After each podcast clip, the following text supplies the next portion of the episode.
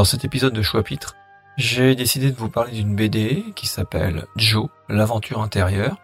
Elle est dessinée par euh, Sid Murphy, euh, le scénariste est Grant Morrison et euh, Martin Winkler est à la traduction. Et la colorisation, la couleur est prise en charge par Dave Stewart. Donc mon édition, celle que j'ai utilisée, est une intégrale de chez Urban Comics et la collection est Vertigo DC Comics. Alors cette BD a une histoire un peu particulière, elle m'a été offerte euh, par ma fille et elle a été conseillée par euh, l'excellente librairie lilloise qui s'appelle Astro City. Euh, je vous mettrai le lien dans la description, mais c'est important parce qu'en fait, c'est vraiment le travail que font les libraires. Ce travail de conseil à partir d'indications plutôt vagues d'ailleurs. Et ma fille m'expliquait que le libraire lui a donné le choix entre deux BD de Sean Murphy et il lui a dit celle-là est plus originale. Et effectivement, moi j'ai adoré cette BD. Je pense que je l'aurais pas acheté en lisant le résumé. Pourtant, c'est vraiment quelque chose de très original. C'est un vrai chef-d'œuvre, autant graphiquement, il y a une vraie réussite graphique que euh, scénaristiquement. Alors, commençons euh, par le résumé. Donc, euh, Joe est un adolescent atteint de diabète de type 1 et sa glycémie va chuter. Il va passer dans un état d'hypoglycémie et il va commencer à avoir des hallucinations.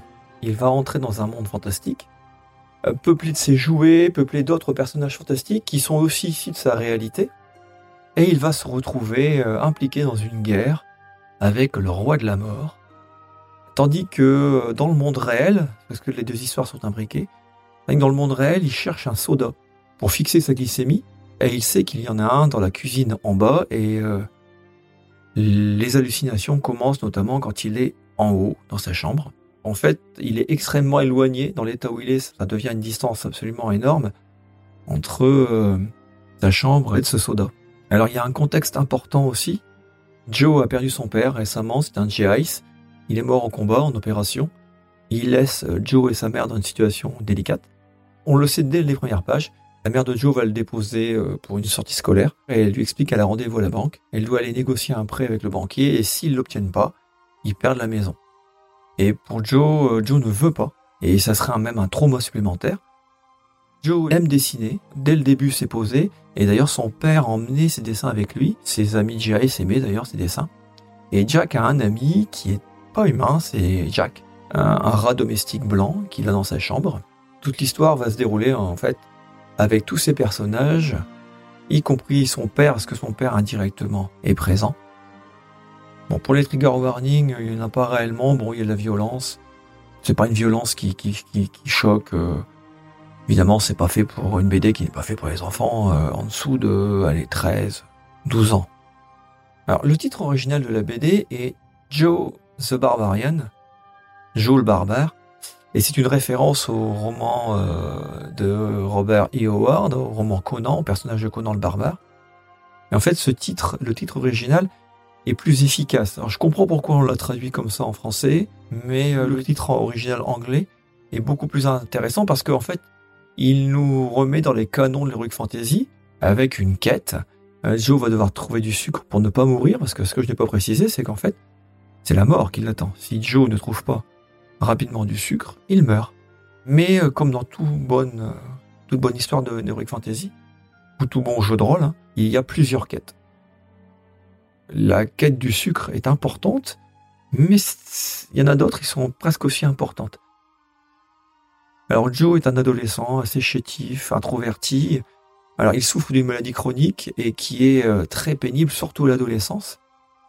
On sent aussi très vite que Joe est en colère. Il en veut, il en veut à son père d'être mort, hein, et aussi d'être euh, en fait responsable indirectement de la perte de leur maison. Car c'est pas réglé. La maison n'a pas été achetée. Cette quête, comme toute quête avec un, personnage adolescent, est une quête initiatique, une quête qui va le révéler. Joe va voir sa maison, son univers quotidien, notamment son rat, qui va devenir un personnage très important lors des phases d'hallucination. Ça devient son compagnon de voyage. Mais ses dessins, ses jouets, tout son univers va se mêler dans des épisodes d'hallucination qui se mêlent à la réalité. Joe sait qu'il hallucine.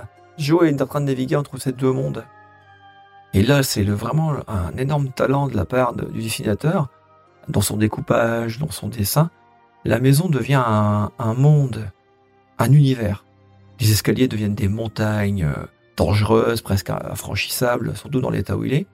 Un lavabo euh, devient un monde sous-marin formidable. Le sous-sol est un labyrinthe terrifiant. C'est là que la quête va se finir, dans ce labyrinthe effrayant, sombre. Et toute cette histoire, bah, c'est passionnant, c'est épique, c'est émouvant, c'est terrible parfois, c'est très dur. Et on y trouve énormément de références à la fantaisie, à la culture populaire contemporaine, mais aussi à la psychologie. Il y a évidemment un, un background psychologique euh, très fort. Moi, j'ai été époustouflé par ce récit, a une grande force d'évocation, la mise en page, le découpage est euh, formidable. Vraiment, il y a un gros travail. J'essaierai de mettre peut-être une ou deux images dans, dans la description. Et euh, ce qui est très intéressant aussi, dans la version que j'ai, dans l'intégrale, à la fin, Sean Murphy propose une analyse de son travail. Et là, vraiment, on voit les options qu'il a choisies, comment il a voulu rendre les choses. C'est un récit qui, qui s'inscrit en fait dans des récits euh, assez classiques, qui sont les récits d'initiation adolescente, euh, comme ceux qu'on peut trouver dans certaines heroic fantasy, mais aussi c'est Jules Verne, Conan Doyle ou c'est Stephen King. Hein. C'est une œuvre inoubliable. C'est le genre de BD qu'on relit assez facilement.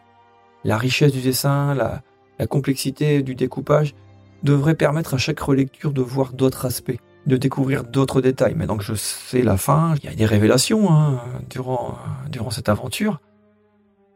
Comme vous l'aurez compris, moi je recommande fortement de lire cette œuvre et de l'acheter si vous le pouvez, mais je pense qu'en médiathèque on peut pouvoir la trouver ou la demander à votre médiathèque.